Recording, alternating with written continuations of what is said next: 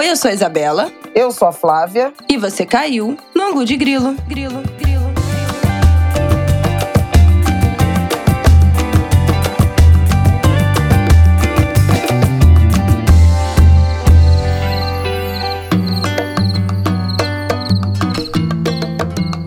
Oi, gente! Boa terça-feira para vocês com esta voz anasalada de uma pessoa resfriada, mas que não está com Covid. É importante dizer que eu fiz o teste.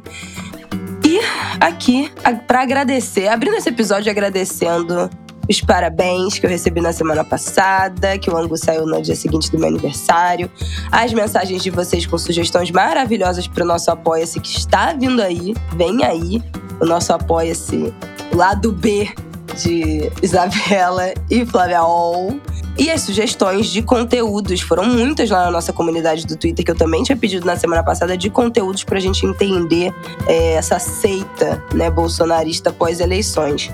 Mas é isso, vamos que vamos para esse episódio de hoje. Só queria começar com esses agradecimentos e agradecendo a participação de vocês. E aí, Flávia, tudo bem? Tudo bem, Bela Reis. Arroba Bela Reis. Tudo bem sim, tive um agitado fim de semana em Mineiro. Belo Horizonte, na verdade em Lagoa Santa. Fui ver a estreia do Paulinho no Galo, vesti a camisa do Galo. Internet Ih. bombou com isso, fui, fui flagrada. Na transmissão, Galo, hein? Foi flagrada que- na transmissão do jogo. Pois Saiu é, até no flagrada na Metrópolis. transmissão. Quero pedir desculpas aos meus amigos de Minas Gerais, de Belo Horizonte. Foi uma passagem rápida, então não pude procurar ninguém, encontrar com ninguém. Fiquei muito dedicada lá à família, porque ainda tinha aniversário do João Pedro, nosso meu sobrinho neto, digamos assim. E aí a gente ficou mais intocado mesmo. A única saída foi pro, pro jogo. Foi muito legal de ter ido, assim. Então, vesti a camisa do Galo. Eu continuo vascaína, eu não mudei de time. Todo mundo sabe que mudança de time, na minha opinião, é desvio de caráter. Ih. Eu sou uma pessoa que continuei vascaína, né? Apesar e acima de tudo, né? apesar da era Zico, de tudo que o Flamengo conquistou na minha é, infância e, e adolescência, principalmente, né, chegando na, entrando na adolescência, né, os anos 80, 1980, mas segui vascaína, então continuo vascaína, mas eu visto a camisa que Paulinho veste. Claro. E claro. costumo prestigiar presencialmente, sempre que possível, os momentos mais assim marcantes da carreira dele. E esse foi um deles, né? Foi muito emocionante vê-lo feliz. Calma, que é só abertura. Estar lá no. Quer voltar Ah, então depois tá. nesse assunto? Ela já vai embora, gente. Podemos Não tem voltar nem nesse trilha assunto? isso Não. tudo. Podemos voltar nesse assunto para eu falar então também um pouco do Roberto, né? Que a gente se despediu dele Isso, No vamos voltar no final desse golpe, né? episódio. Exatamente, esse assunto ficou para acabou ficando para depois naquela semana do daquele domingo tenebroso que a gente teve, mas hoje a gente vai falar da troca do comando do exército, vamos começar falando disso que aconteceu nesse último final de semana. Vamos falar sobre a situação do povo Yanomami, que agora descortinou-se uma situação de violação absoluta e genocídio incontestável, que já foi tema aqui do Angu em, em um outro momento, mas agora sim com, com uma riqueza de detalhes estarrecedora. E vamos finalizar falando do caso do Daniel Alves, que está preso na Espanha acusado de ter estuprado uma jovem de 23 anos numa boate. Outra história devastadora. E aí, para fechar essa palhinha sobre a morte do Roberto Dinamite, que foi ficando em stand-by porque o Brasil não nos deixa, né? Enfim, vamos começar então. Bom, vamos falar da- dessa troca do comando do Exército em pleno sábado. Em pleno sábado, Flávia Ol lá, depois do jogo do Galo, teve que entrar na Globo News, ao vivo de Belo Horizonte, para comentar a exoneração, né, a demissão do general Júlio César de Arruda do comando do Exército. Imediatamente já foi anunciado um substituto, que era o atual, né, era o comandante militar do Sudeste, o general Tomás Miguel Ribeiro Paiva. Essa situação ainda é um dos desdobramentos daquele 8 de janeiro dos atos golpistas. Não começou ali, mas se tensionou muito ali, porque aquela imagem né, do exército formando uma barricada ali no dia 8 de janeiro ao redor do, do acampamento em Brasília, né, onde já estavam os bolsonaristas ah, desde o do resultado das eleições, Primeiro, eu lembro que no dia teve uma dissonância de versões. A primeira é que o exército estaria fazendo a escolta praticamente do acampamento e não deixando a polícia entrar para prender, enfim, os manifestantes, os terroristas, os golpistas. E a outra versão é que o exército estaria fazendo uma barreira para que os golpistas não saíssem do acampamento, não debandassem e pudessem ser presos na manhã da segunda-feira, dia 9, como de fato foram. Né? 1.200 golpistas foram presos no acampamento no amanhecer do dia 9 de janeiro. E essas duas versões ficaram conflituosas ainda nesse domingo à noite. Mas, ao que tudo indica, era de fato mais uma proteção aos golpistas do que uma barreira que impedisse eles de fugir, porque depois começaram outras versões de que o exército não deixou alguns serem presos, de que o exército deu cobertura para fugas, e essa relação foi se tensionando ao longo dessas duas semanas até a demissão, né, a exoneração do comandante, comandante do exército nesse último sábado, trocado pelo Tomás, que foi adjetivado, minha gente, como um legalista e o Arruda já tinha tido a sua postura ao longo desse tempo muito questionada, aparecendo em foto com Bolsonaro, aparecendo de papagaio de pirata em algumas situações, saindo um pouco do papel de comandante do exército e entrando já na cota fã-clube. Então já estava tendo o seu comportamento questionado, e aí o Lula diz que perdeu a confiança né, nele nesse último tempo e efetivou essa troca. Então vamos ouvir a nossa especialista, agora diretamente do Rio de Janeiro, comentando sobre isso. É, eu não sou especialista em questões militares, tá?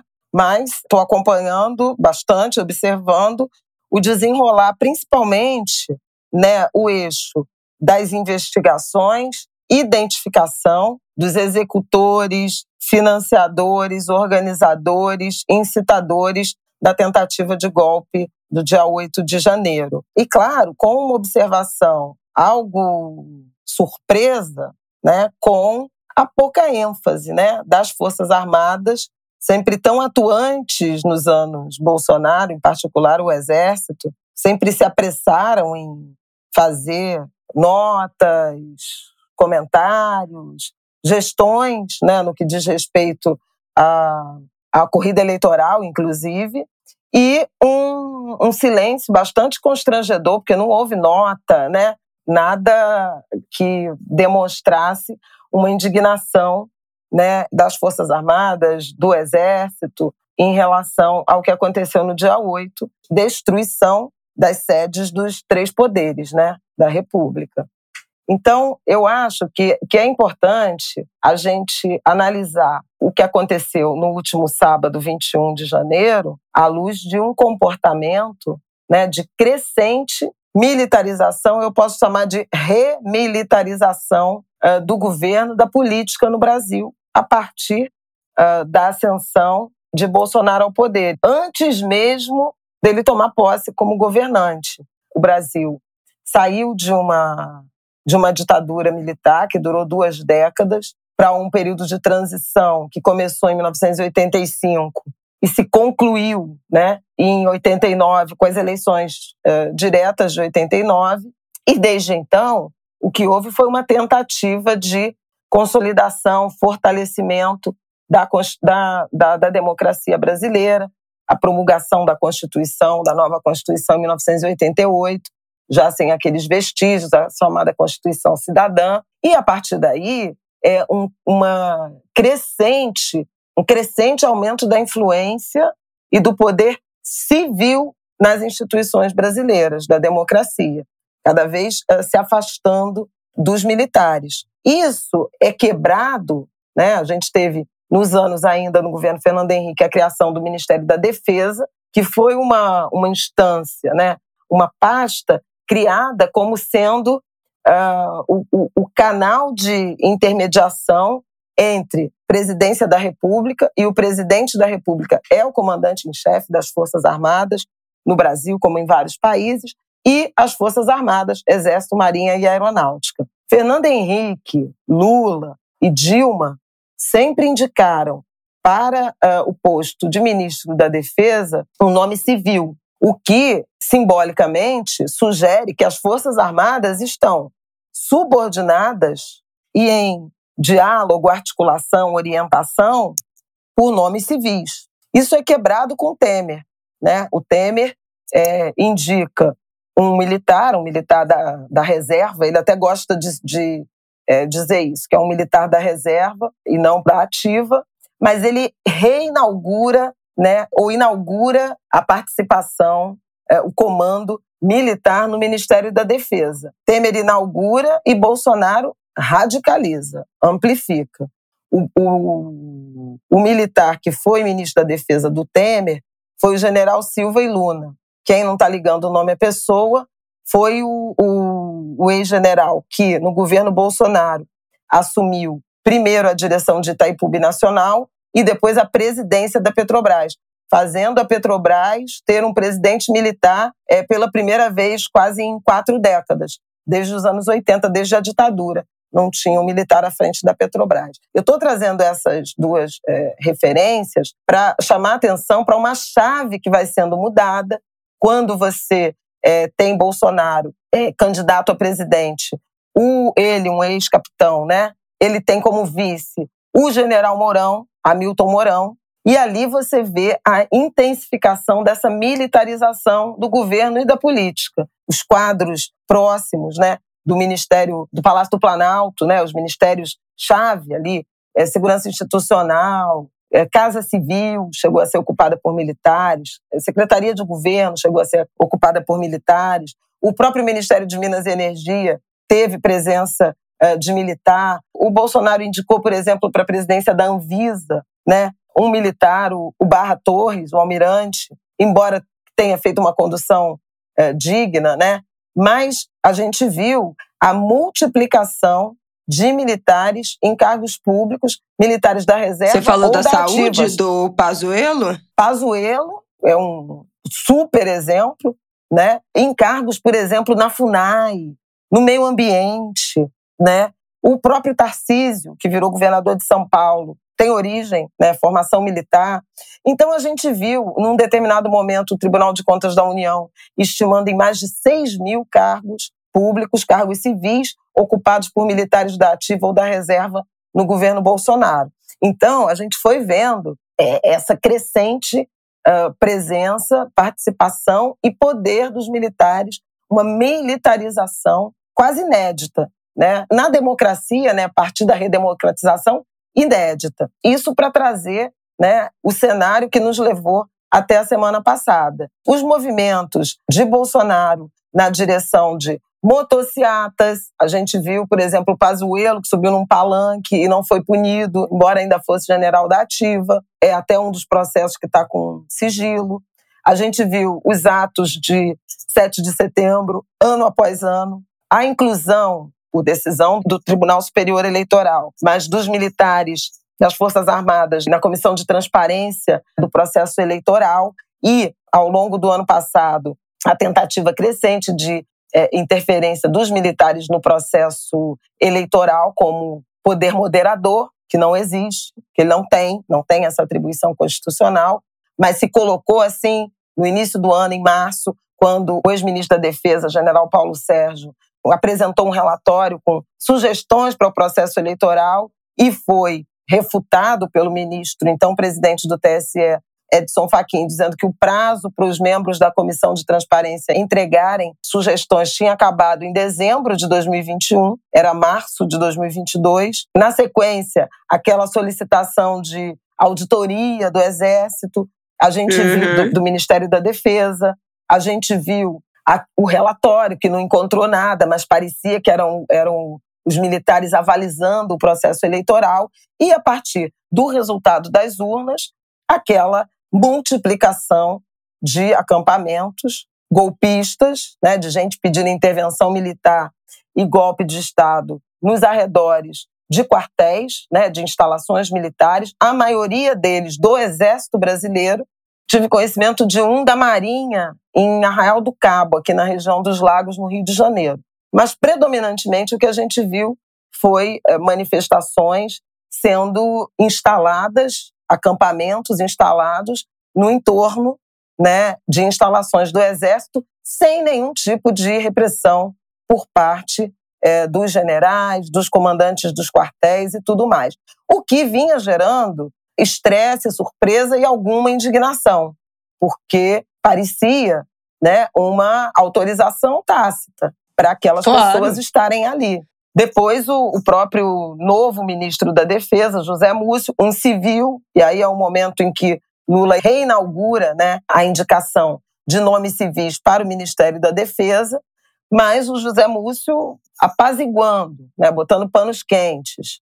É, não, as manifestações são democráticas, há militares, parentes de militares, de militares reformados ali, é uma situação delicada, e deu, no 8 de janeiro, como a Isabela está falando, e denúncias que se avoluam. Primeiro, desconfiança de que houve conivência e uma atuação do comando do Exército para não permitir que a Polícia Militar do Distrito Federal fizesse o esvaziamento né, do acampamento lá em Brasília, que era decisão judicial do ministro Alexandre de Moraes. Alexandre, sempre ele de Moraes, que mandou dissolver né, aqueles acampamentos a partir da noite do dia 8 do golpe tentado. O ex-comandante da Polícia Militar do Distrito Federal disse que o coronel Fábio Augusto Vieira disse à Polícia federal quando ele está preso, né?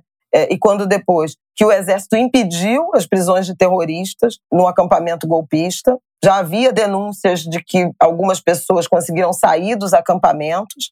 Depois, uma informação de que o próprio ex-comandante enfrentou o ministro Flávio Dino e disse que não iam entrar. Flávio Dino e o interventor é, nomeado pelo Lula para a Polícia Federal. E, no fim da semana, a notícia de que o Alan dos Santos, mas não é o Alan dos Santos, aquele blogueiro. Mamãe o Alan falei. dos Santos, que foi preso. Não, Mamãe Falei é o. Então, não é o Arthur Mamãe Duval. Falei. Ué, não, o Alan dos Santos. Não, não é o Alan dos Ah, Santos blogueiro. O tá. Alan dos Santos Eu blogueiro não é o fosse a Mamãe mesma Falei. pessoa. Alan É. dos Santos. Alan dos Santos blogueiro é aquele que está nos Estados Unidos, está com prisão decretada há um tempão, desde o governo Bolsonaro, por conta do inquérito das milícias digitais, e nunca foi preso. E está lá nos Estados Unidos, inclusive se encontra com o Tá ex-presidente. lá, no seus- Getting lá da Flórida. seus aliados. É um outro Alan dos Santos que foi indiciado e agora está preso. Ele se apresentou na semana passada à Polícia Federal por conta daquele episódio que é também antivéspera do golpe do caminhão com explosivo, caminhão de combustível com explosivo encontrado e desativado felizmente perto do aeroporto de Brasília no dia 24 de dezembro. A polícia prendeu o George Washington. George Washington era o terrorista, né? o, o cara que ia explodir o, o caminhão. Fez busca na casa dele, tinha mais explosivos e tudo mais.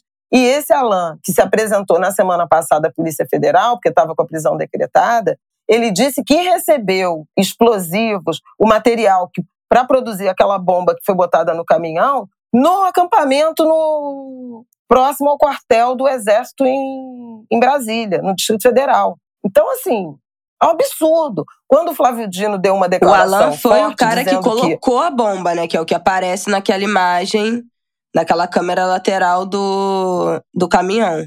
ele é o que colocou a bomba, e George Washington é que fez, produziu. Ele admitiu, é, admi- du- ele, ó, durante a oitiva, ele admitiu ter colocado pessoalmente o, arte- o artefato explosivo no veículo carregado de material inflamável. E ele ainda disse que no Então, momento em que deixava a bomba, estava acompanhado do jornalista Wellington no veículo. Wellington é o terceiro réu da tentativa, então é a terceira pessoa Isso. envolvida.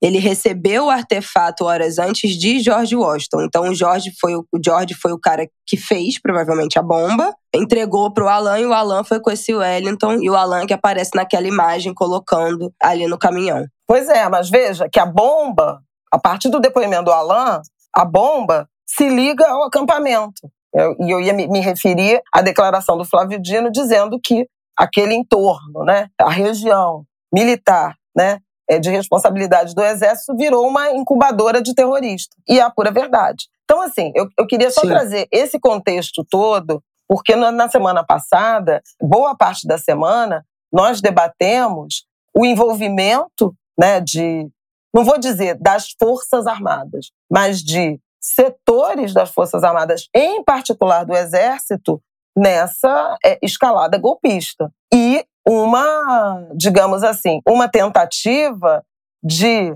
dificultar ou afastar os militares desse protagonismo, né, a partir do ministro da Defesa e com uma posição muito dura do Lula, do presidente da República, em relação a isso. Né?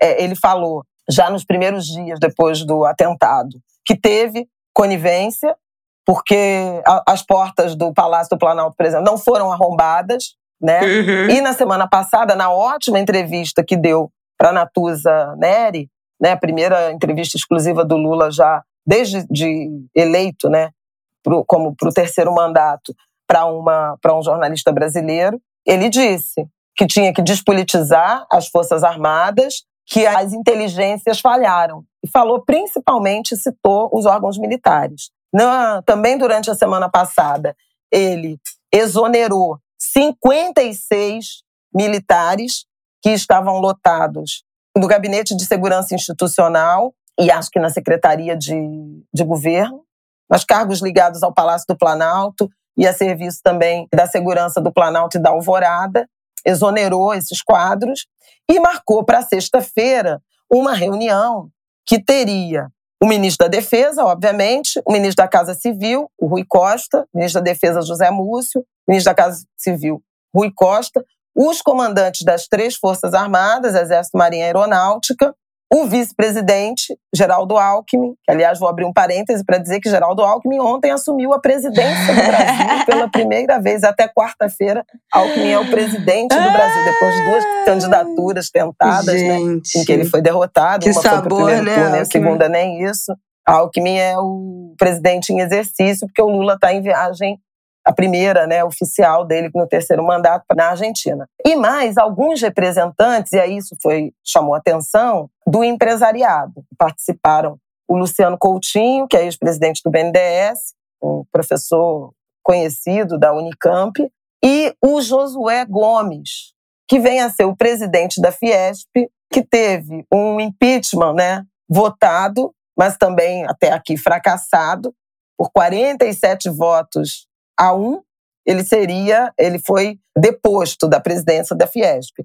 Só que a entidade não reconheceu o golpe, né, essa destituição, e ele continua presidente. E o Lula chamou o Josué para participar dessa reunião no Planalto em que seriam, primeiro, debatidas a questão da despolitização das Forças Armadas e um plano de investimento, pediu que os militares apresentassem um plano de investimentos sobre do que, que eles estão precisando em termos de estrutura, de orçamento, para fazer frente às suas atribuições constitucionais, que são de defesa do território e do povo brasileiro. O José Múcio saiu dessa reunião dizendo que a crise com os militares era página virada. O, o compromisso daquela reunião foi que os militares envolvidos seriam punidos individualmente, mas que as Forças Armadas não participaram. E eu estava até no ar no Estúdio I e chamei atenção para, olha, pode ser que as Forças Armadas como um todo e institucionalmente não tenham participado,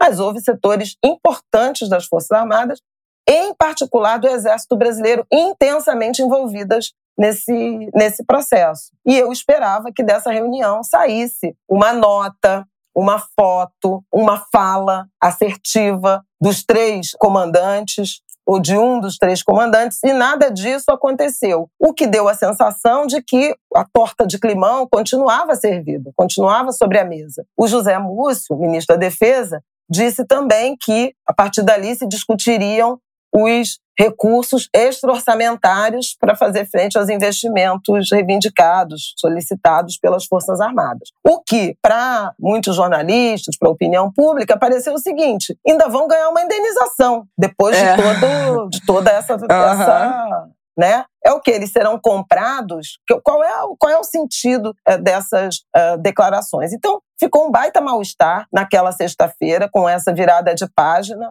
Não, e isso não quer dizer que não precise de um outro olhar para a atuação de do exército e de investimento, porque por exemplo, o exército brasileiro é responsável por patrulhar fronteira, as nossas fronteiras, é, inclusive amazônicas, atividade de garimpo, isso tudo é atribuição do exército e das forças armadas, né? Os rios, marinha. Então assim, tudo isso a gente sabe, até pelas denúncias nos últimos anos, que o efetivo é muito aquém, é, especialmente nessas áreas, do que deveria. Mas o timing foi péssimo, né? E eu queria até te perguntar no que você vai puxar agora, falando da decisão do Lula, porque tem muita gente falando que o Múcio já entrou meio assim, numa cota do tipo, ah, tem que ter, mas que já tá bem queimado, né? Já tem até gente achando que ele vai ser o primeiro ministro a rodar. É, eu acho que é muito provável, de fato. Ele não, não caiu nessa crise toda porque realmente eu acho que o, o, o, custo político de o Lula, no meio de uma crise com os militares, de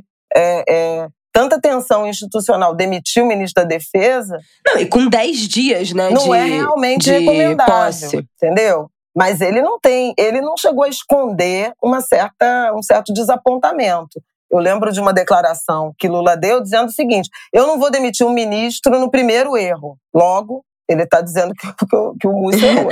a contagem já começou, né? No primeiro é, não, mas no segundo. Já teve o primeiro sabe? erro. O primeiro erro já rolou entendeu? Não vou, né? E tem muita fritura do Múcio também, setores do PT, enfim. Mesmo no jornalismo, ele não é uma unanimidade. Ele foi escolhido como um cara que tem uma, uma grande capacidade de diálogo, é um cara, né, de botar panos quentes, de fazer aquele meio campo, tem marcado almoços semanais entre o comando das Forças Armadas e ministros, já teve com Flávio Dino, já teve com Rui Costa, aí fez esse encontro com o presidente. Mas, assim, efetivamente, ele não conseguiu, até aqui, né, arrancar nenhum tipo de compromisso mais enfático dos militares com a obediência à Constituição brasileira, que é óbvia, né, e com a punição aos culpados. Né? Não tem, tem inquérito militar em andamento, mas a gente não tem muita informação. Então tem um,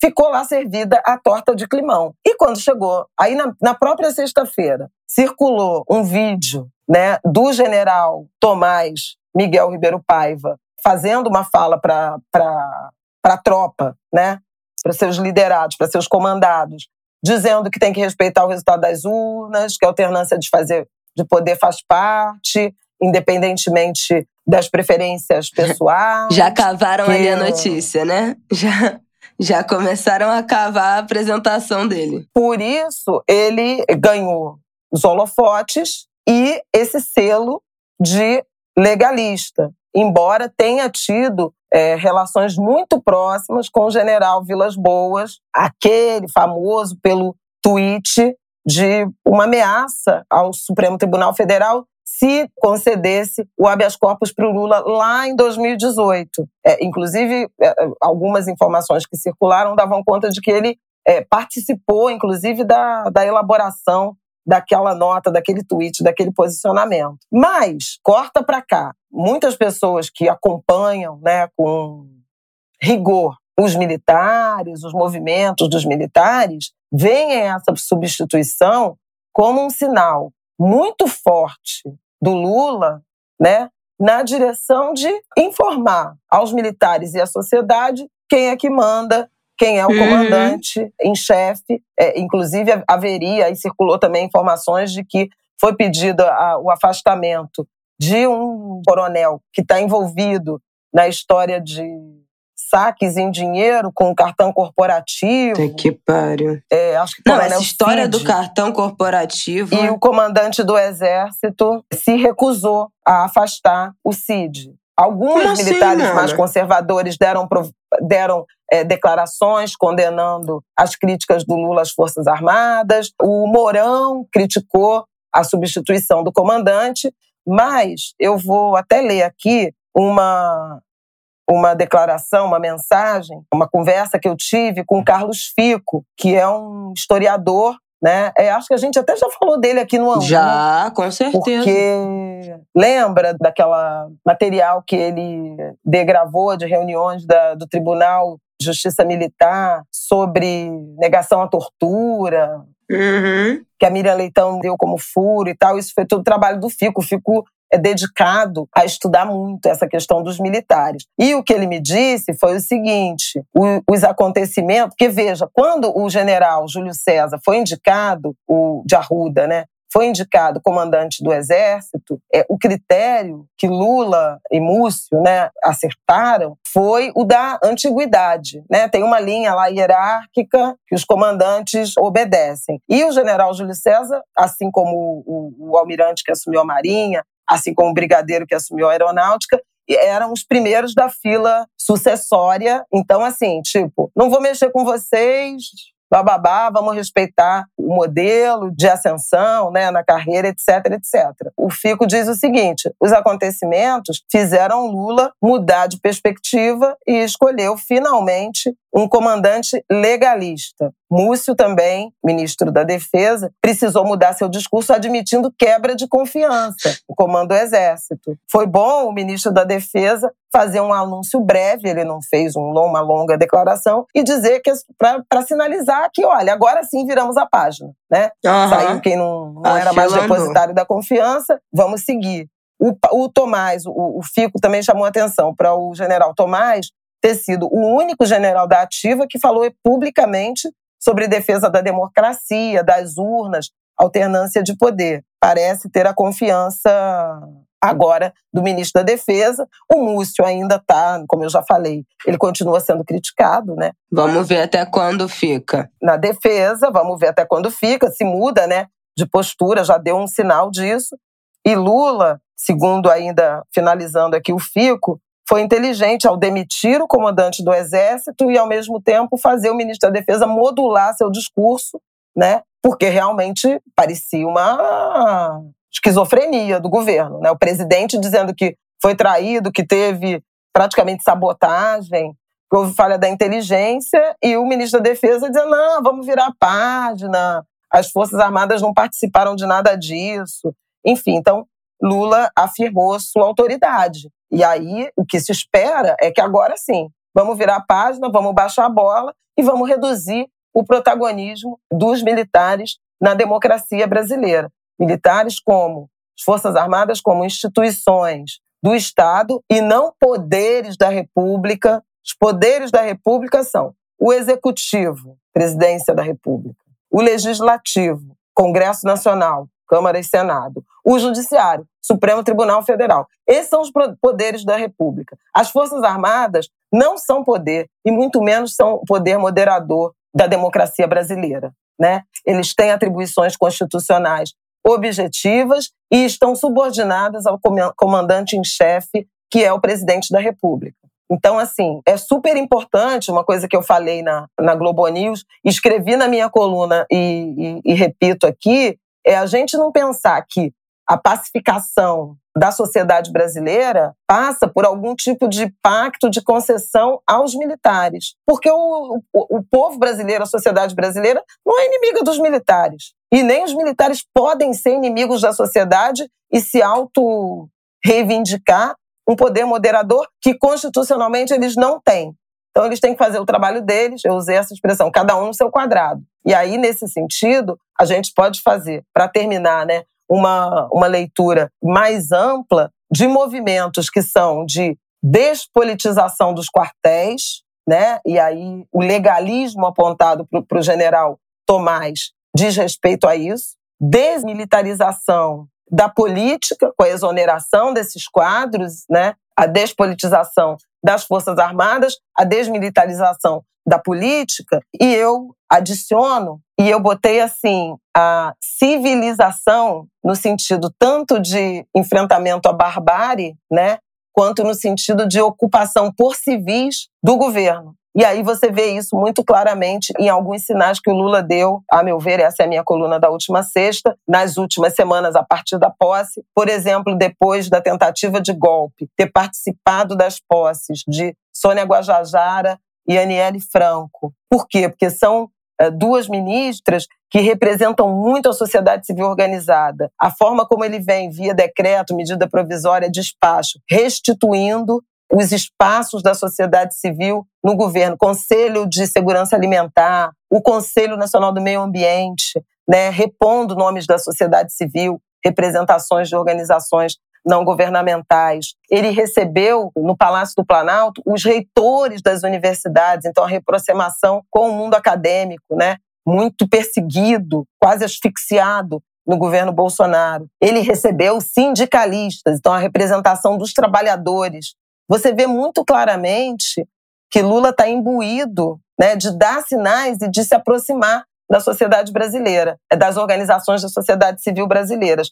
E isso é um caminho importante na pacificação da sociedade, dessa sociedade que saiu muito rachada, muito fraturada das urnas. Então, estabelecer os canais, os canais com, com, lideranças religiosas, com representações religiosas, isso tudo com os artistas, né? E menos militares. E aí, nesse sentido, eu vejo essa, esse tripé de atuação: civilizar o governo, desmilitarizar a política, despolitizar as Forças Armadas, os quartéis em particular. E o último movimento dessa cadeia de acontecimentos foi a visita a Roraima, né, que é agora o nosso segundo assunto a partir da tragédia humanitária no território Yanomami. Enquanto isso, o ex-ministro da Justiça e o ex-secretário de Segurança do Distrito Federal, Anderson Torres, está preso, ficou em silêncio né, no depoimento, tem novo depoimento agendado, e o sub dele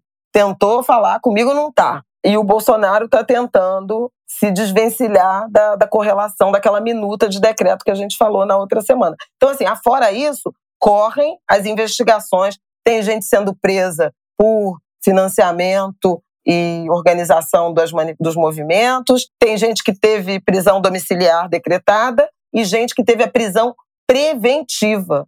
E aí vai ficar preso dos executores do, do golpe. Então, Alexandre de Moraes, Polícia Federal, trabalhando um bocado também. Pois é, vamos lá para o nosso próximo bloco.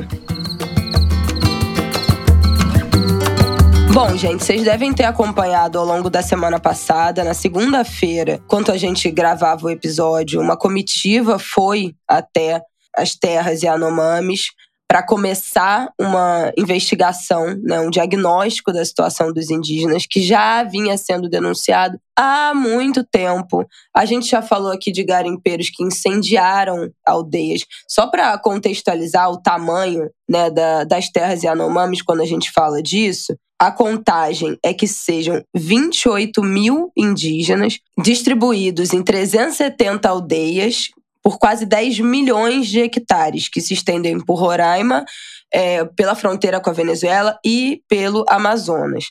28 mil indígenas que vivem né, em comunidades de difícil acesso e que estão tendo as suas terras invadidas já há alguns anos, há muitos anos, pelos garimpeiros, que já são estimados em 20 mil dentro desse território. 20 mil armados, financiados pelo garimpo que ao longo desse tempo a gente já tem escutado denúncias do povo Yanomami sobre a intoxicação dos rios, né, pelos metais e pelos materiais pesados do garimpo, pelo mercúrio, enfim, por outras substâncias, impossibilitando o uso do rio para pesca, matando a vida fluvial do rio, que obviamente os indígenas usam essa terra, essa água para pescar, para se alimentar dentro do seu modo de vida tradicional, originário. Os seus territórios estão sendo asfixiados, então eles estão sendo ao longo do tempo confinados em espaços menores pelo garimpo, né? Não podem ultrapassar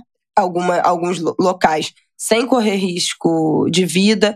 A gente já teve, já soube do caso de criança Yanomami sequestrada, morta, incêndio nas aldeias. Todos esses casos que viralizaram nos últimos anos, a maior parte dele foram denúncias contra o povo Yanomami, de indígena baleado, morto por tiro, por garimpeiros. Uhum. Então, assim, é, ao longo do tempo, eu vi uma pessoa falando: ai, como é que a gente não soube disso? Não, gente, a gente soube. Soube sim. A gente soube. Soube sim. Porque, assim, isso foi denunciado sistematicamente. Não só das associações indígenas denunciando isso legalmente, né? Para os órgãos de governo, os órgãos de governo pedindo ajuda aí aos três poderes, né? Pelas associações, a associação a PIB, né, que a gente já citou aqui várias vezes, já citou várias, uhum. a gente já leu aqui uma nota da PIB. Eu acho que na época dessa época do incêndio ou na época que dois indígenas tomaram foram foram mortos por conta também dessa situação do garimpo nas terras Yanomami. Então, não só denunciando diretamente e pedindo ajuda ao governo, como semana passada foi dito, né, que foram 21 ofícios enviados ao governo Bolsonaro é, com pedido de ajuda à população Yanomami, quanto indígenas nas redes sociais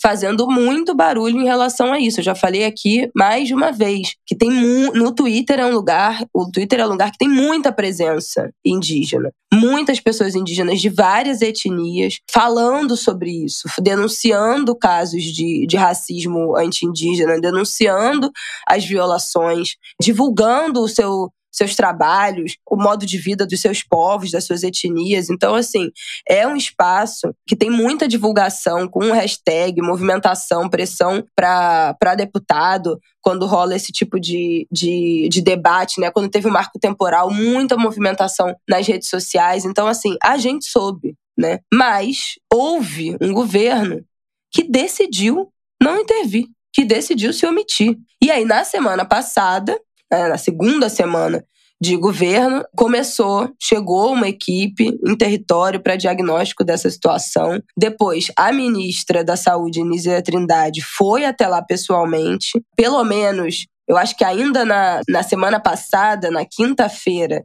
na sexta-feira, a notícia é que pelo menos oito crianças tinham sido resgatadas e transferidas para Boa Vista para serem atendidas em estado grave. Um bebê de 18 dias com pneumonia foi recebeu, foi ressuscitado durante a visita né, dessa equipe de, de profissionais de saúde, enfim, ao território. O Lula acabou indo lá no final de semana e eu vi até no Twitter as pessoas falando como é importante não só a atuação dos órgãos de governo, da presença da ministra, de uma comitiva, mas o presidente estar em território. Como a visita do Lula e o pronunciamento dele diretamente ali do, do cerne da situação da etnia Yanomami, teve uma busca absurda na internet para entender o caso, né? Quando a gente fala de disputa de narrativa na internet, isso visibilizou muito mais é, essa crise e, inclusive, é, eclipsou uma fake news que também estava rolando por aí esse final de semana, que eu já nem me lembro mais o que, que era, também não vou procurar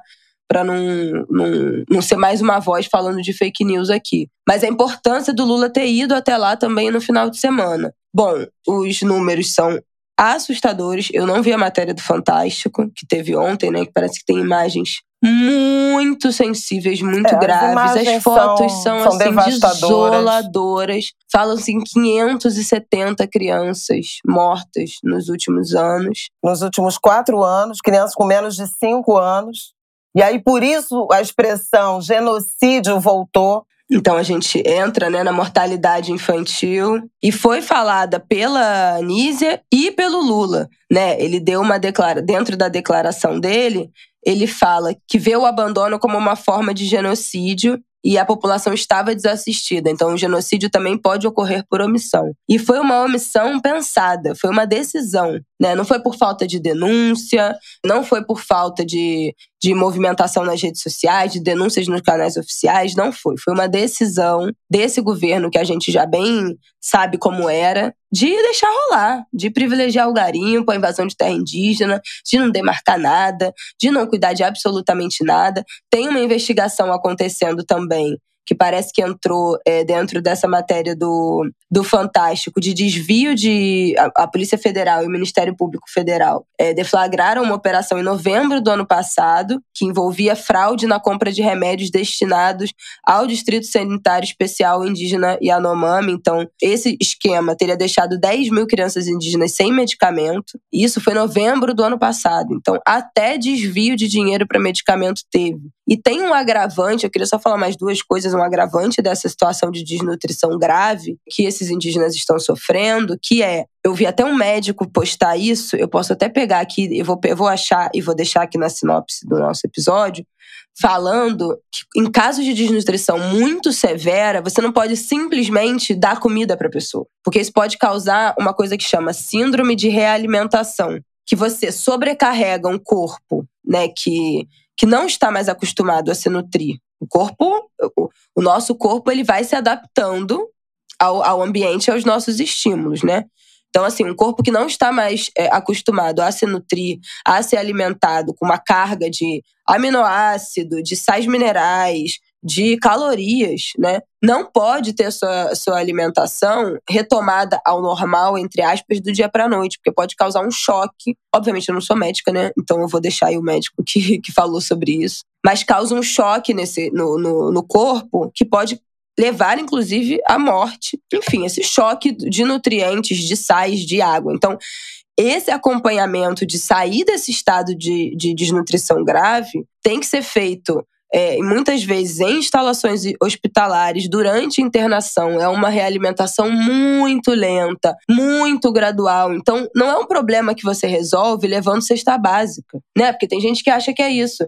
Ah, chega lá com uma uhum. quentinha e dá comida e resolveu. Não é isso, né? Não é isso por uma questão fisiológica de saúde e não é isso porque isso não é, resolve o problema da invasão da terra, do garimpo, não resolve o problema de uso da terra para alimentação e subsistência da terra, que eu digo também do rio, né? Se o rio é poluído, se o rio tem mercúrio, não tem peixe, isso não resolve, porque comida é modo de vida e cultura, a gente já falou isso aqui né, citando mais de uma vez o, o mais uma vez aqui o livro é, oh meu Deus, Ideias para Adiar o Fim do Mundo? É ideias? Ideias, né? Para adiar o fim uhum. do mundo, do Ailton Krenak, que ele fala isso, como a terra não é só fonte de alimento, né? Ele fala, montanha é o meu avô. Então tem um pertencimento do território que não é só sobre o rio ter ou não peixe para você comer. Não é só, ah, não, então não tem peixe, então eu não consigo plantar, eu não consigo acessar o pedaço do meu território em que tem algo que eu possa colher para me alimentar. Então, ah, não, manda uma quentinha aqui que a gente se alimenta e tá tudo certo. Não é isso, né? É, quando a gente está falando de povo é, originário tradicional, a relação com a territorialidade é extremamente importante, se não, se não o primeiro tópico de importância é, quando a gente é fala. É tudo, né? Isso a gente está falando, a gente até falou aqui nessa diferença de povo originário e povo tradicional, mas falando dos povos tradicionais também, que são os ciganos, os praticantes de religião de matriz africana, não só a população indígena, mas o território é tudo, o lugar em que você está, né? O que você, o que a, a sua vida em comunhão com a natureza e com a terra é base de toda a sua existência, da sua prática religiosa, da sua alimentação, da sua construção de sociedade, das suas relações familiares, todo, tudo, tudo passa pelo chão. Tudo passa pela natureza. Então, não tem solução simples. É um genocídio em tantas camadas que não é só a fome, né? Não é, não é de simples resolução. Então, assim, a gente vai ver né, o desdobrar de, de como serão essas ações. O Ministério da Saúde decretou né, emergência é, em saúde, nomeou uma comissão para tratar diretamente disso, que é a COI, Centro de Operações de Emergência em Saúde Pública. Então, vai ser é, estabelecido esse centro de operações e a Nomami para ser um mecanismo de gestão né, dessa resposta a essa emergência. Essa gestão do COI está sob responsabilidade da Secretaria de Saúde Indígena em caráter emergencial, então, imediatamente, né, o, o, o plano de ação. Secretaria de Saúde Indígena, que no governo Bolsonaro estava a cargo de um, de um militar. E pela primeira vez está sendo presidida por um indígena. O último era Reginaldo Ramos Machado, sem nenhuma experiência, um coronel que não tinha nenhuma experiência conhecida com povos indígenas. É muito difícil, sabe? E aí, quando, aí você fala o quê? Que é só incompetência? Que é só descaso? Aqui, achei o nome dele, peraí, só um parêntese. É o Ricardo Weibe, eu acho que pode, Weibe ou Weibe Tapeba, foi indicado, ele é o primeiro indígena a comandar a Secretaria Especial de Saúde Indígena, foi indicado pela ministra da Saúde, Nízia Trindade. Ele é do povo indígena Tapeba, do município de Calcaia. Foi um dos três nomes sugeridos pela PIB para ser indicado como ministro dos povos indígenas, que acabou tendo a Sônia Guajajara né, como nomeada, mas ele entrou nesse posto que é de extrema importância nesse momento. Então, os três estão lá, né? Porque a Joênia Wapchana virou uhum. a presidente da FUNAI, né? E eu acho que só esse episódio, né, e essa frente intergovernamental, ela já justifica com emoção a criação do Ministério dos Povos Indígenas, gente.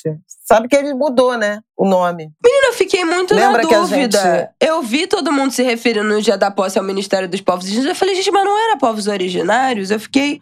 Eu confesso pois que eu é, me perdi mudou. e não procurei saber mudou. na época. Tem uma dúvida aí em relação a isso. Que os próprios indígenas preferiram para dar visibilidade aos povos indígenas. Mas eu reafirmo a minha meu ponto. Eu acho que povos originários conteriam um sentido político de enfrentamento ao marco temporal. Tem angu de grilo que eu já comentei sobre isso. Sim. Porque originários é algo que sempre existiu. Quando a gente falou dos ministros e a gente falou sobre povos originários também no Angu de Grilo, que a gente falou do tema da, do Enem, da redação do Enem do ano passado. Do Enem, e acho que da, quando a gente falou da COP, também antes, né? Da COP 27, foi lá que o Lula anunciou o Ministério isso, dos Povos isso, Originários então. e depois virou Povos Indígenas. A própria FUNAI também teve o nome alterado para Fundação Nacional dos Povos Indígenas, originalmente era Fundação Nacional do Índio. Mas só esse episódio, com a visita presidencial, que, que obviamente atrai os olhos do mundo, os olhos do Brasil e do mundo, a Isabela já mencionou sobre buscas, mas a criação dos povos originários que também afirma o protagonismo dos indígenas na condução das políticas públicas do enfrentamento aos seus temas e essa articulação uh, dos vários ministérios, a começar pelo da saúde, mas Silvia Almeida do Direitos Humanos também prestou contas, esteve na, na, na, na, missão e prestou contas sobre uma série de medidas que serão tomadas a partir do Ministério dos Direitos Humanos. Obviamente que isso envolve também um enfrentamento na área de segurança pública. O Ministério da Justiça vai ter um papel importantíssimo e o próprio Exército, né, e as Forças Armadas, porque afora essa situação humanitária gravíssima da desnutrição, da desassistência em saúde, em alimentação, na, na, na proteção social, há também, tem que haver, haverá de haver o um enfrentamento ao crime organizado, ao garimpo ilegal. E isso é responsabilidade do Exército. Aos crimes ambientais. Explodir a sede dos garimpos, essas coisas todas que Exatamente. de vez em quando aparecem. Isso é Ministério da Justiça e Ministério da Defesa, né? E o Ministério do Meio Ambiente, em alguma medida, com a questão das águas, é. E a recuperação, né? Pois é, depois do, do território, do rio, como é que faz a despoluição, a volta de fauna desse lugar. Isso. Então pode vir a partir dessa tragédia, né, uma experiência de política pública multissetorial, multigovernamental ou intergovernamental para o enfrentamento de questões graves da, do, dos indígenas. Também na semana passada foram assassinados dois jovens pataxó na Bahia. Né? Foi o primeiro episódio de violência homicida ocorrida no novo governo Lula.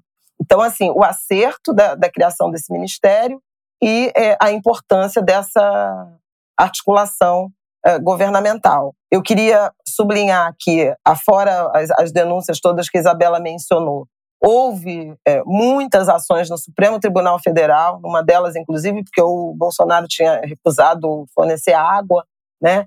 tinha preocupação com a Covid na época, isso também foi para o Supremo, para fazer áreas de isolamento justamente pela fragilidade em saúde de vários territórios indígenas. Houve denúncias ao Tribunal Penal Internacional de genocídio, inclusive contra os povos indígenas, e eu acho que esse episódio dos Yanomamis é, sabe, é, ele justifica o uso dessa com certeza gente dessa palavra desse conceito dessa denúncia né a definição de dicionário do do genocídio, só que, que né, o uso da palavra justifica, porque a definição do dicionário é destruição total ou parcial de um grupo étnico, de uma raça ou religião através de métodos cruéis. Bom, né? Extermínio proposital que aniquila, mata uma comunidade, um grupo étnico ou religioso, uma cultura ou civilização. tá mais que justificado. É, eu acho que a gente né? pode ter a compreensão conceitual, né, de um genocídio, assim como se tem a compreensão dos atos é, de Brasília no 8 de janeiro como terrorismo. Embora uhum. o debate jurídico traga divergências, mas assim, do ponto de vista da retórica, do posicionamento político e da uh, denúncia, é legítimo falar em genocídio. Aí, se os tribunais internacionais vão uh, considerar isso ou não, se a justiça brasileira, eventualmente, se provocada, vai é, tratar disso, mas não há dúvida de que se trata de, do ponto de vista retórico, da observação, da empatia, de crime contra a humanidade, de, de genocídio. Gente, da violação de todos os direitos humanos, pelo amor de Deus. Não tem assim. Então é mais um episódio que agora que o Brasil tem conhecimento, né, criminoso do governo Bolsonaro, que quando candidato disse não vai ter haver nenhuma demarcação, nenhum centímetro de demarcação de território indígena quilombola, que nunca perdeu nenhuma oportunidade de desqualificar, de humilhar povos indígenas e o que eles representam. E por fim, eu queria falar de uma coisa que eu achei também importante, né? É, ontem, domingo, a PIB publicou uma nota dizendo que a imagem dramática de uma senhora indígena em estado de desnutrição severa em cima de uma balança amparada, né, por um agente de saúde, uma agente de saúde ao lado, que essa senhora foi uma foto de dezembro, ela não resistiu, ela morreu. E eles faziam, em razão disso, um apelo para que a foto dela não seja mais uh, publicada, veiculada. Foi uma foto que viralizou em respeito às tradições culturais. Eu achei isso muito pedagógico, sabe? Me emociono, porque é, tem um, um ensinamento contido nisso de respeito às tradições culturais, religiosas, né? E ainda que com boas intenções, eles é, reconhecem as boas intenções de quem da, da, viralização da imagem. Foi uma imagem importante, emblemática, para, inclusive, atrair essa atenção toda que levou à visita do presidente da República, mas que ela precisa desse descanso e que suas tradições culturais precisam ser respeitadas. E aí eles dizem que era uma senhora da comunidade cataroa, né? Evitem a partir deste momento compartilhar a imagem dela, Entendemos a importância de levar ao mundo a situação drástica, mas por questões culturais, sua imagem não poderá ser mais divulgada. Na cultura Yanomami, após o falecimento, não pronunciamos o nome da pessoa, queimamos todos os seus pertences e não permitimos que fotografias permaneçam sendo divulgadas. Então, eu acho que é fundamental esse apelo né, que eles fizeram e a nossa compreensão, nós ocidentalizados, né, aculturados, respeitarmos isso e compreendermos isso. Né? Ao longo das inúmeras denúncias que a Isabela mencionou em relação ao massacre que, que viviam os povos Yanomami, a etnia, houve o, caso, uma denúncia né, de, de assassinato de crianças, e aí se falava muito disso, que ah, é muito difícil é, reconstituir, porque se de fato morreram crianças ou foram massacrados, eles de fato cremam, né? Incineram corpos, pertences, por uma prática da tradição cultural. E isso precisa ser respeitado. Então, eu achei importante que a nossa indignação, né, a busca por punição dos culpados e a assistência aos sobreviventes, né, é, a partir dessa dessa força-tarefa. Inclusive, o Ministério da Saúde está recrutando voluntários, né, profissionais de saúde voluntários que estejam dispostos a se deslocar para a região para amparar a, as, as ações humanitárias. Independentemente disso tudo, a gente precisa ter compreensão, conhecimento, sensibilidade para respeitar a privacidade, os direitos e as tradições né, dos nossos irmãos indígenas. É isso, gente. Assim, uma coisa desoladora. É, vamos acompanhar, né, para ver como, qual vai ser o desenrolar das tantas ações combinadas que serão necessárias para devolver o mínimo de condições de vida né, e dignidade para o povo Yanomami, para os 28 mil indígenas Yanomami que estão sendo vítimas desse, desse genocídio e acompanhar as consequências, né? Se, quais serão as consequências para esse governo anterior, né? Que, que ignorou 21 pedidos de ajuda dessa população do, de, é, imersa nesse caos e nessa violação completa. É muito triste, mas é só, só de ver né, a força-tarefa que já começou a se formar em torno dessa dessa emergência gravíssima, dessa urgência, já, sei lá, já vale, já valeu meu voto sem a menor dúvida, assim. Finalmente a gente vê algum tipo de de assistência sendo oferecida, né? É, e encabeçada, coordenada por pessoas indígenas também. Isso é extremamente importante. Então vamos acompanhar com muita tristeza nessa né, história, porque, enfim, as vidas não voltam. A morte de crianças é uma coisa que me dilacera, não preciso nem falar aqui. Ai, mas, enfim, que essas pessoas tenham um pouco mais de, de paz, né? Nesse, nesse novo governo, nesse ano e com essas medidas sendo tomadas. Vamos que vamos. Bom, vamos falar do caso do Daniel Alves? Ai, minhas lágrimas. Gente, olha, cada mergulho é um flash. É muito difícil, gente. É muito difícil. Realmente é muito difícil falar de. Tem muito gatilho nisso, sabe?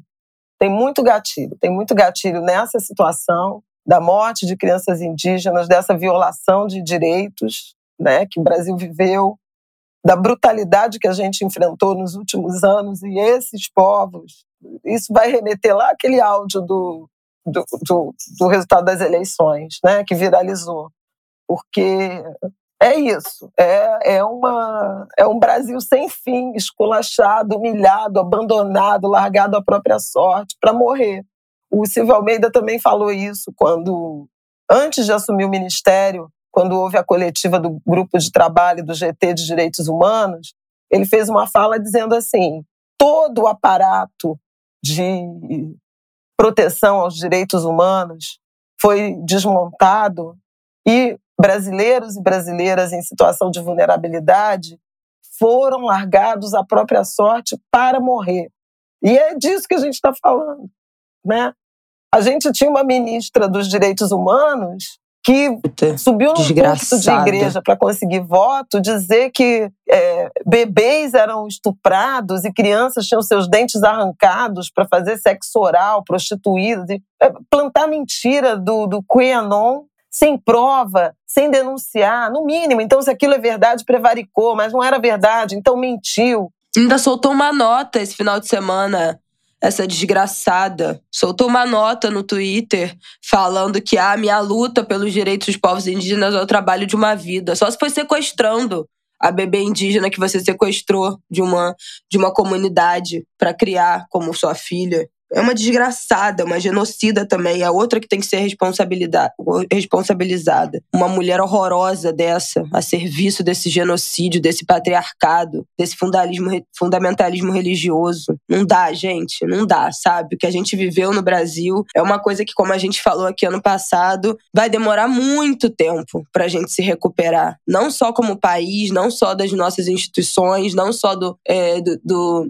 das violações, mas assim, emocionalmente, sabe? Emocionalmente, psicologicamente, é, culturalmente, do que, do que esse país passou por os últimos quatro anos. E, e agora, a começar a abrir essa tampa, né? Porque a gente vai começar a abrir essa tampa né? É começar a abrir a tampa de quantas crianças indígenas foram mortas por esse genocídio, é começar a abrir a tampa desses desgraçados usando esse cartão corporativo para comprar, porra, remédio em farmácia, para gastando para para sei lá o quê, pro cabeleireiro, cabeleireiro daquela outra. Não dá, entendeu? Então assim, é, é uma coisa assim como eu acho que a gente não tá preparado. Não, não estaria, não tem como estar tá preparado para tudo que a gente vai ter que lidar e pro tempo que a gente vai precisar para se recuperar de tudo que aconteceu nesse país nos últimos quatro, seis anos. Vou nem falar quatro, né? Mas desde o impeachment da Dilma. Enfim, é uma, é uma indignação, uma tristeza que realmente não tem fim. Nossa Senhora.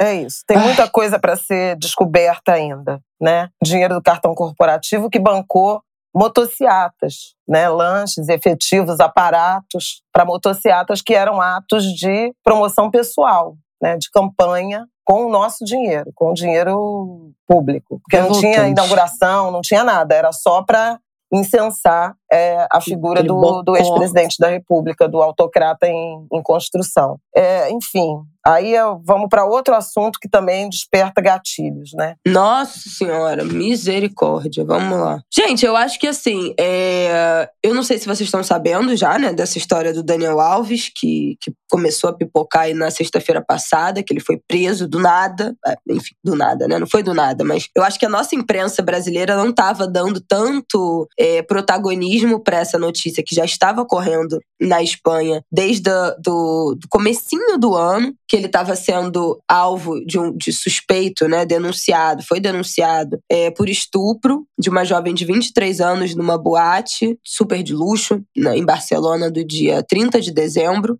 na véspera ali do dia do ano novo. A história é terrível. Eu acho que eu vou poupar vocês dos detalhes, mas enfim, podemos deixar aqui notícias que falem melhor sobre tudo que aconteceu. Mas eles estavam numa boate, ela entrou num banheiro, ele foi atrás dela e ela saiu 14 minutos depois completamente atordoada. E aí eu quero dar, fazer o meu primeiro é, destaque dessa, dessa notícia horrível. Mas imediatamente depois que ela sai do banheiro, depois de ter sido violentada, né, como depois ela, ela prestou, é, falou, né, no seu depoimento, ela vai até um segurança da boate, avisa que foi vítima de, de estupro e de violência e a boate imediatamente aciona um protocolo de violência sexual. Uma coisa importantíssima. É, porque isso me... imedi isso assim, gente, um exemplo, um exemplo. Eu, inclusive, espero alguma reportagem em algum momento que fale melhor de qual é, né? Fale com a pessoa, o dono dessa boate, sei lá, para entender melhor como é esse protocolo. Por quê? O que, que nós sabemos? Que quando ela fala com segurança, eles imediatamente. Eles não seguram o Daniel Alves, eles não deixam o Daniel Alves embora, nada disso. Eles se voltam completamente para essa mulher que foi vítima dessa violência. Então, eles isolam ela, né? Eles chamam a polícia, eles protegem ela, eles protegem, pelo que eu entendi, também o que seria a cena do, do crime. É, e imediatamente já prestam toda a assistência. As imagens, né? Começam a seleção Exatamente, de imagens pegam as imagens. De segurança. Porque também é a primeira coisa que some, né? Nesses casos. Inclusive, primeira coisa que some também por questões, os próprios donos das boates somem com essas imagens, né, de segurança. A gente tem casos aqui no Brasil sobre isso, já casos muito famosos. Então, é, protegem as imagens, protegem a vítima, acionam a polícia. Ela imediatamente presta o seu primeiro depoimento para a polícia. É, vai para um hospital, faz o exame corpo delito, é assistida num hospital, mas isso era na madrugada de 30 para 31, foi às 4 da manhã. Dia seguinte, ano novo. Ela vai prestar o seu depoimento oficial para a polícia no dia 2 de janeiro, que ela vai, de fato, até a delegacia para prestar o seu depoimento oficial. As primeiras informações né, que se tem, né, que a imprensa da Espanha levantou, é que as forças policiais e a própria juíza que expediu o mandado de prisão e a prisão preventiva para o Daniel Alves, é que o depoimento dela é absolutamente consistente com uhum. o que com as lesões com... que ela apresentou no exame de corpo de delito, com, enfim, os horários, tudo que ela com as imagens vídeos, de câmera de né? segurança, com o depoimento que eu tenho certeza que também com os depoimentos. E aí isso é muito importante também do protocolo, porque ela tem testemunhas ali da boate que viram o jeito que ela saiu, que viram o que ela falou imediatamente depois, né? Então, com as testemunhas que também estavam ali naquele momento e viram é, a forma como ela ficou depois, que viram que ela imediatamente pediu ajuda e fez essa denúncia. A juíza diz que o depoimento dela é absolutamente contundente, que há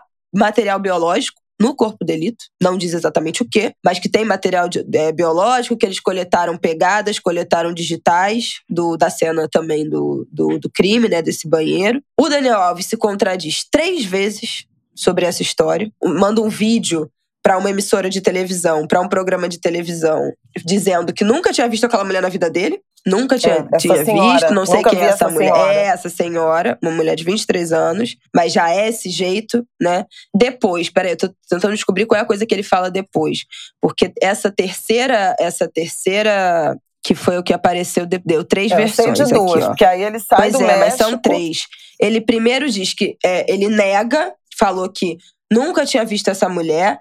Depois, ele diz no depoimento da juíza que ele teria, que ele estava no banheiro da boate quando a mulher entrou, mas que não teve nenhum contato com ela e que ficou parado sem saber o que fazer, o que as imagens de segurança já derrubam, porque quem entrou no banheiro primeiro foi ela, não foi ele. E por fim, ele admitiu para a juíza que fez sexo com a vítima, mas que teriam sido relações consensuais e que disse que a mulher que teria ido em direção a ele para fazer sexo oral. Ou seja, já começa se contradizendo três vezes, o seu depoimento não para em pé, muito menos pelas lesões comprovadas na vítima, pelo depoimento, pelo protocolo de segurança, pelas imagens. Foi é, expedido o mandado de prisão e prisão preventiva sem fiança pelo risco de fuga, porque ele não é cidadão espanhol. É, então, se ele vier para o Brasil, o Brasil não extradita. Né, o, o- o brasileiro, e pelas suas condições financeiras, obviamente, de fugir a qualquer momento. Mas o que, que eu queria. E por último, só, só um detalhe mais sórdido dessa história, se é que é possível. Ele tinha ido para Espanha pro velório da sogra. É por isso que ele estava em Barcelona, no dia ah, 30 isso de dezembro. sabia. Ele foi pra ah, Espanha. não, antes, né? No, no, no, no dia do crime, né? Do, do, do suposto crime, né? Do crime que Isso, ele ele, cometeu. ele tinha ido pra Espanha em dezembro, inicialmente, para o enterro da sogra. O clube que ele tava jogando agora, que foi o. Já nem me lembro mais. Pumas. É, Pumas rescindiu o contrato da, na hora, né? Ainda, eu acho que no final de semana. Rescindiu o contrato com ele. E assim, gente, eu acho que acabou. Né? A gente já viu, não é a primeira vez que a gente tá vendo um jogador de futebol brasileiro sendo acusado de estupro. O Robinho é um jogador condenado, condenado na Itália.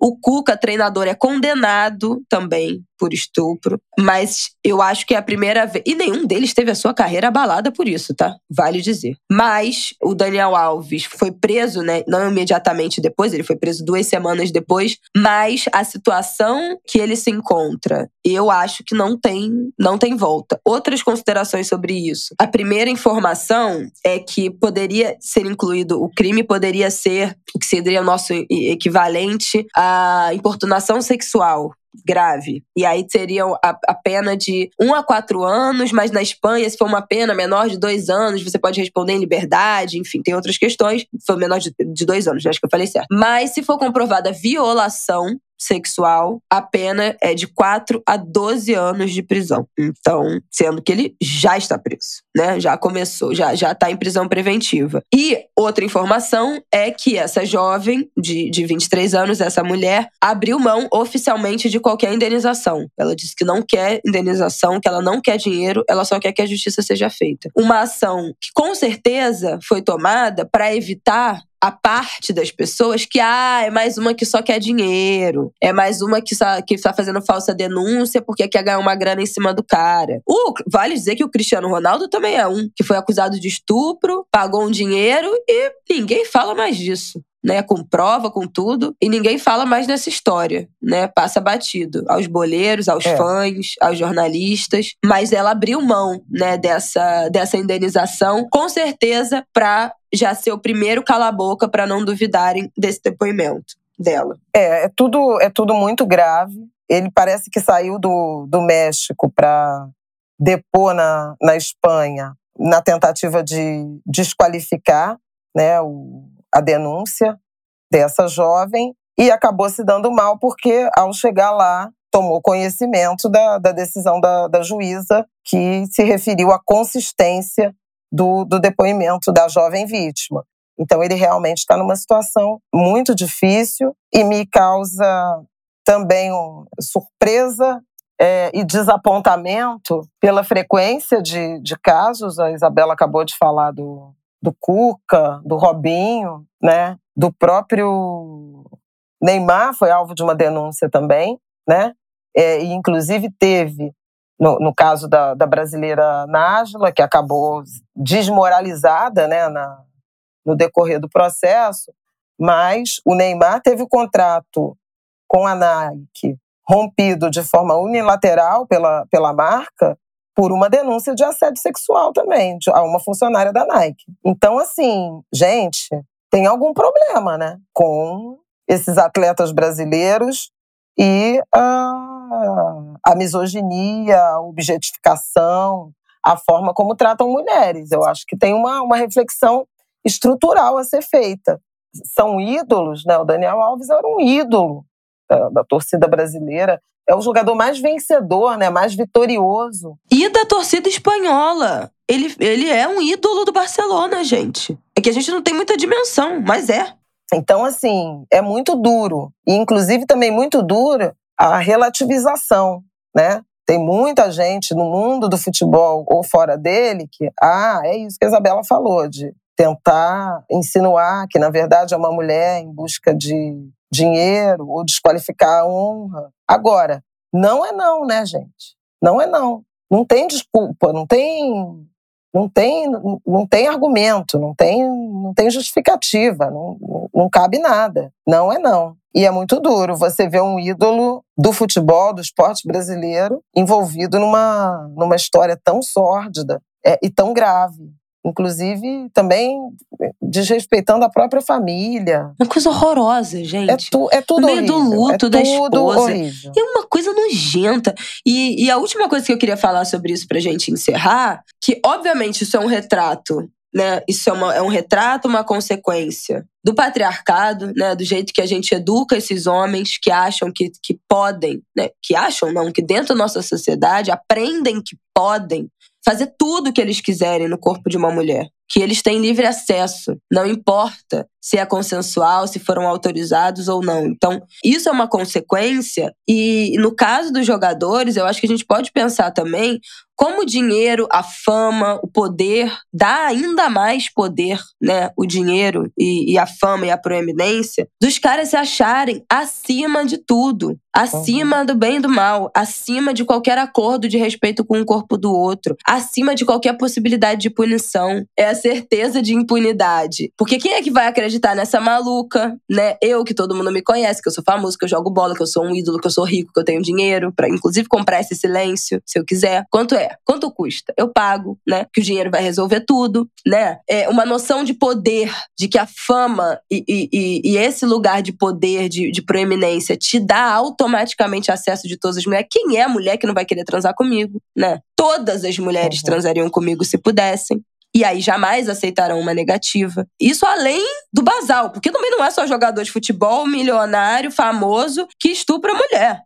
É. A violência sexual contra as mulheres está presente em absolutamente todas as camadas da sociedade, todo tipo de relação. É dentro de casa, é familiar, é dentro do, do casamento, é dentro da monogamia, é de madrugada numa boate do outro lado do mundo, em todas essas situações. Então, assim, é um problema de fato, e aí podemos falar, estrutural da forma como a gente educa esses homens. E faço uma chamada aqui: qual é a formação desses jogadores de futebol dessas equipes de base, nesses clubes. Que assim, não é normal que isso seja algo tão recorrente, esse tipo de denúncia, né? Isso se a gente não pensar nas que não foram denunciadas. Tá? Se a gente se a gente pensar que os casos de estupro em geral são muito subnotificados, né? Uhum. Por medo, por medo de descrédito, porque não vai dar em nada, por medo de sofrer novas violências, por medo de represália, por medo de estragar Pelo sua poder, reputação. Né, que, os, que, esses, que essas figuras Enfim, têm, especialmente quando envolvem homens famosos, pessoas famosas. Mas assim, esses jogadores precisam, desde lá da base, aprenderem sobre isso. Porque às vezes não vai ser dentro de casa que vão aprender. Porque às vezes, inclusive, dentro de casa, presenciam, são vítimas também de relação uhum. é, de assédio, de estupro, né? Estupro de vulnerável, de relação abusiva é, de abuso sexual, de violência doméstica entre a família. Então não é só a, a responsabilidade da família educar seu filho falar sobre isso. É a responsabilidade da sociedade. E numa carreira de jogador de futebol, o clube é o lugar em que estuda, é o lugar de lazer, é o lugar de trabalho, é muitas vezes a família, os jovens moram nesses lugares, né? Os adolescentes moram em dormitórios. Muitos, então, assim, é. é uma onipresença. Então, é desse lugar que tem que vir também essas discussões, que eu tenho certeza absoluta que não estão sendo feitas. Absoluta. Se tiver algum clube aqui que tenha algum programa de educação sexual, de educação sobre a nossa sociedade, sobre patriarcado, machismo, que debata esse tipo de assunto de masculinidade com os seus jogadores, desde os 10, 11, 12 anos de idade, por favor, vocês me falem, porque eu quero estar aqui na semana que vem para bater palma. Mas assim, eu tenho certeza que não é de praxe e precisa ser. Porque uma parcela ínfima desses jogadores viram um Daniel Alves e a outra viram homens que vão conviver em suas vidas é, com salários medianos, vão arrumar outros empregos porque não deu certo na carreira de futebol e ainda assim podem abusar de mulheres e dilacerar a vida de mulheres e de famílias. Então a preocupação não é só com 1%, 0,1% que vai virar o Daniel Alves, o Neymar o Cristiano Ronaldo. É com todos os outros, né? Que, que não virarão essas grandes estrelas, mas ainda serão homens dentro dessa sociedade patriarcal, naturalmente já exercendo poderes em cima das mulheres. Então, assim, também não dá para os clubes tirarem o corpo fora como se não fosse problema deles deles, porque também é Não, responsabilidade. Eu e eu queria também pensar né, na, nos clubes, mas também nas, na estrutura toda, na indústria, sabe? Porque tudo bem, você tem toda a razão. Tem os clubes e a formação de atletas que vão ser ou, ou grandes referências ou pais de família medíocre que, que vão cometer violências, mas assim, tem toda uma estrutura, sabe? De marketing, de assessoria de imagem, a quem a gente chama de ídolo. Porque isso também reflete, né? É uma imagem que vira referência, que vira modelo uhum. para outros meninos, para outros jovens que nunca serão jogadores de futebol, ídolos e tal, mas que vão consolidar essa imagem de que mulher é isso aí mesmo. Que construção é essa que a gente está fazendo, né? Que idealização é essa que está sendo feita em relação que assim, ah, tudo bem, vamos lá, tem você pode em algum momento dar o benefício da dúvida. Mas assim, o lema do Homem-Aranha, grandes dons, né, viram grandes responsabilidades. Eu acho que é isso. Grandes missões são grandes responsabilidades. Esqueci o, o, o lema do, do Homem-Aranha. Mas veja, não pode, entendeu? Um cara com esse nível de fama, de admiração, de referência, não pode estar envolvido, não pode sofrer essa denúncia. Uhum. Não estou falando nem de cometer o crime, porque obviamente que não pode cometer o crime, mas não pode sofrer essa denúncia. Não pode ser esse babaca falando assim, sabe? Não, não pode porque gravar um vídeo para uma alguns... televisão falando: ah, não, nem conheço essa senhora. Gente, hum? Sabe? É tudo horrível. E depois rever o próprio depoimento: ah, não, aí foi consensual. É uma, uma, uma atitude é, deliberada de desqualificar as mulheres em suas denúncias. Tanta coisa que a gente fala sobre isso, mas é gente, sabe? E aí vamos, vamos pensar né, de uma forma bem ampla. Vai lá, come bife de ouro em plena Copa do Mundo, num país de 33 milhões é uma gente de famintos, de quinta, e ostenta gente. isso. que pariu. É uma gente que não vai prestar reverência. Que assim, é, é um contexto muito amplo. A gente está falando de um crime sexual que é gravíssimo, mas isso está inserido num contexto muito amplo de um comportamento cidadão absolutamente inadequado, que valoriza patrimônio, luxo, futilidade, que relativiza a misoginia, a homofobia, o racismo, sabe? Que acha que tudo é mimimi, que não reconhece, não valoriza ídolos que pavimentaram caminhos que hoje permitem que eles tenham é, tanto dinheiro, tanto conforto. Então, assim, eu acho que a gente tem que pensar muito sobre de que forma essas carreiras são construídas, de que forma que marcas tomam decisão de se aproximar de determinados atletas, ídolos, artistas e fazem vista grossa para outros, entendeu? Será que não seria um dinheiro mais bem aplicado, é, um investimento na base, por exemplo, do esporte, da cultura? Será que é tudo sobre dar milhões de dinheiro para alguém calçar o seu tênis, vestir a sua camisa? Sabe? A gente tem, assim, casos tenebrosos. A gente tem o goleiro Bruno, em que parte, inclusive, da torcida e da sociedade relativiza isso. Quer vê-lo no, no, no seu próprio time. Né, que mandou, esse eu posso falar, não é nem suspeição, porque ele foi condenado, mandou matar a mulher do, de um filho que teve fora do casamento porque não queria assumir essa, essa, essa paternidade. Paternidades que não são assumidas, paternidades que são é, assumidas de um jeito midiático, que desvaloriza, que vulgariza a educação, o letramento, a formação escolar e que se sobrevaloriza o patrimônio.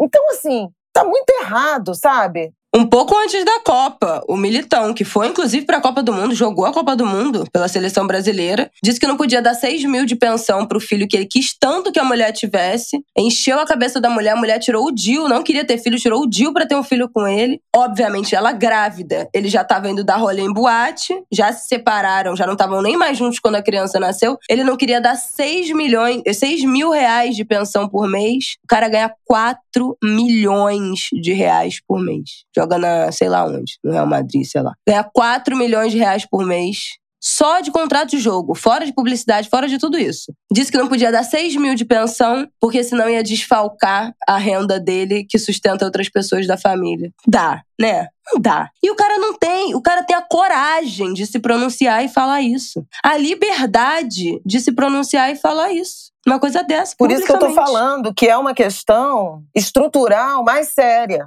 Sim sabe? Olha quantos casos. Então, assim, tá faltando Não, é, uma, é uma faxina, né? É, é endêmico. E isso acontece com, com jogadores de outros países, né? Não é só os brasileiros. Não, claro que não. Mas eu acho que tem uma estrutura, uma cadeia industrial muito equivocada. E chamaria atenção para o que você também já chamou, mas eu achei absolutamente importante esse protocolo que foi instaurado no primeiro momento e muito da impunidade, da percepção, né, do sentimento de impunidade que esses criminosos têm, criminosos sexuais têm, é justamente isso. Que o tempo vai passar e ele não vai ser pego, especialmente se tiver eh, poder econômico envolvido, que era o caso. Super importante ter tido esse protocolo, qualquer que seja o desfecho, óbvio que é um caso é, em andamento, mas Sim. ainda que no futuro, né, o Daniel Alves venha a ser inocentado, a própria mudança de versões que ele próprio promoveu, ela já é muito nociva uhum. e errada. Então, ah, foi consensual. Então, por que, que ele mentiu dizendo que não conhecia? Não, ah, é, não tem nem. Essa senhora. Tem nem então, que entrar nisso. Assim, tá tudo errado. Sim. Muito desvio ético no comportamento uhum. de quem a gente gosta de chamar de ídolo. Bom, para finalizar, fala rapidinho do Roberto Dinamite, que a gente ficou de falar naquela semana, né? A morte dele, você teve no velório. A gente acabou não conseguindo falar por causa dos atos golpistas do dia 8 de janeiro, e isso ficou para trás, mas eu acho que vale falar um pouquinho disso aqui para fechar esse episódio. É, a gente está falando de um pouco de, de futebol, né? E perdemos no intervalo muito curto de tempo dois grandes ídolos do futebol brasileiro, em particular, e no caso do Pelé, o, o, grande jogador, atleta do século. Mas a gente teve na semana seguinte, no domingo, dia 8, no domingo do golpe, da tentativa de golpe, a morte do Roberto Dinamite. Ele já vinha enfrentando um câncer, estava realmente com uma, uma fragilidade muito grande de saúde, mas a morte dele foi foi inesperada. Repentina. Ele, ele passou mal, foi para o hospital e morreu, né? E com ele se fecha, se continua o processo de despedida de grandes atletas referências de clube. Né? O Roberto é sinônimo do Vasco, né? Maior ídolo da história do Vasco. O Vasco o trata como o maior de todos. Ele tem estatísticas impressionantes, né? Ele foi o maior artilheiro de São Januário, marcou 184 gols em São Januário. Ele é ainda o maior artilheiro da história do Campeonato Brasileiro, 190 gols, ou 192, 190 gols é, no Campeonato Brasileiro. Ninguém marcou tanto, tantos gols no Campeonato Brasileiro quanto o Roberto, então números assim gigantes, uma história de lealdade ao clube, né? Ele só jogou no, no, Brasil no Vasco, assim como o Pelé só jogou no Brasil no, no Santos, assim como o Zico só jogou no, no Brasil no Flamengo. Histórias de, de atletas que têm uma relação afetiva, de lealdade muito intensa com o clube e por isso o Vasco ele é tido como o maior de todos. Teve uma carreira como deputado estadual, nada brilhante, e não foi um, um, um presidente bom para o Vasco. Né, como, como dirigente, ele não brilhou e não entregou o que ele entregou como atleta. Mas o Vasco conseguiu fazer uma homenagem muito bonita a ele, com a exibição de um telão gigantesco com os melhores lances da carreira. O velório em São Januário foi muito emocionante, com a presença de muitos ex-jogadores. Foi até curioso de observar, porque o, velório do, do, Roberto teve uma presença maior de ex-jogadores, ídolos, não, só, não apenas do Vasco, do que do próprio Pelé, e a torcida vascaína lotou São Januário. Eu fui na, no meio da tarde, nas, nas últimas três horas de, de, velório, e a fila era imensa, chegava no portão 9. Muitos idosos, muitos, muitos adultos, gente que viu o Roberto jogar, como eu, que consolidei minha vascainice né, com com Roberto Dinamite, era o grande ídolo do time na minha, na minha infância e, e, adolescência, mas tinha muito jovem também, gente que não viu Roberto jogar e que reconhecia nele essa figura do maior ídolo do clube pelo qual esses jovens torciam, assim como a gente viu muitas crianças no velório do Pelé, chorando e lamentando triste a perda, né? O, Pelé, o, Roberto morreu muito novo, 68 anos. O Pelé viveu mais, né? Viveu 82 anos, mas ainda assim foi reconhecido pelo clube a quem ele se dedicou em vida e muito bem homenageado em morte. E fica aqui a minha homenagem, gratidão pela paixão que Roberto ajudou a pavimentar em mim pelo, pelo Vasco. O Paulinho, né? Meu sobrinho, ele despontou pelo Vasco, foi muito bem tratado. Paulinho ficou muito sentido, até no fim de semana a gente falou disso. Falou, eu, ele não estava, ele estava fora né, do Rio, já no, na, concentrado com, com o Galo, novo time, mas teria ido em São Januário, falou com o filho do Roberto, com o Rodrigo, eu também, com o filho e com Enviaram as filhas. uma coroa, nome da família. Sim, assim. Então é importante também para nossa família, né? Pelo acolhimento, pela forma respeitosa, amorosa com que tratou um, um menino da base que veio que vem a ser hoje o Paulinho, né? Então foi tudo muito emocionante pra gente, né? Pessoalmente e como amante do futebol e como torcedora é, do Vasco que sou. Eu e Ana Cristina, mãe do Paulinho. É isso, Angulers. Um episódio enorme aí pra essa semana para felicidade de vocês, com temas muito difíceis, mas necessários da gente tratar aqui. Vocês riem com a gente, choram com a gente, seremos acolhidas mais uma vez por essa comunidade maravilhosa que a gente tem. Enfim, daqui a pouco o nosso apoio está no ar, a gente vai ter mais um mais coisinhas para a gente estar tá mais próximo, né, a gente retribuir esse carinho que é tão grande de vocês com a gente, esse acolhimento. Estou é, animada para isso. E é isso. Até semana que vem. Bom final de semana para vocês. Nos vemos na próxima terça-feira, nesse fim, no próximo aí, fim de janeiro, que já está próximo. É isso, queridos. Janeiro chegando ao fim, carnaval bombando, né, no Rio de Janeiro, acho que Brasil afora. Cultura bombando. Eu queria fazer várias recomendações, assim, eu tive em espetáculos lindos no Rio de Janeiro, Na Palma da Mão, que é um musical sobre a vida e obra de Leci Blandão. Eu recomendo demais no Sesc Copacabana. Espetáculo lindo, dirigido pelo meu amigo Luiz Antônio Pilar, diretor. Roteiro do Léo Bruno, outro amigo, Leonardo Bruno, meu marido meu marido para assuntos teatrais, que sempre me acompanha. Verônica Bonfim, minha querida amiga no elenco. Thay Ohana como Alessi, e o Sérgio Kaufman, que é um ator extraordinário, jovem, negro, incrível. Vale muito a pena. E ouvir as canções e se inspirar com a história da Alessi. Vocês sabem, quem é Angulha sabe o tanto que eu gosto da Alessi. Me emocionei muito, chorei de.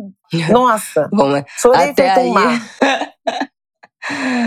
É preciso ver Chico Buarque, que está em cartaz até o fim de janeiro no Vivo Rio, aqui no Rio, com a Mônica Salmazo, que é uma, uma cantora excepcional, afinadíssima, talentosíssima. Quem é Angulha deve conhecê-la também pelas, pelas lives com a TT, né? Que elas faziam umas lives de improviso muito divertida, muito bem humorada. Os ingressos estão esgotados, mas todo início de semana o Vivo Rio abre cota extra. Então, vale a pena dar Boa. uma olhada ou ficar de ficar de olho, vai até domingo, mas o Chico e a Mônica estão em temporada desde setembro do ano passado, começou por João uhum. Pessoa, agora em fevereiro eu acho que ele vai estar em Salvador, porque ele tinha feito o show e foi o dia que a Gal morreu, né? Naquela semana que a Gal morreu, então eles Depois ele pegou Covid também, adiado. foi adiado, não foi? Ele pegou Covid. Lá de Salvador. Então, assim, fiquem de olho nessas nessas apresentações, porque no Rio também tem o musical da Marrom, Marrom Musical, muito legal. Enfim, quero.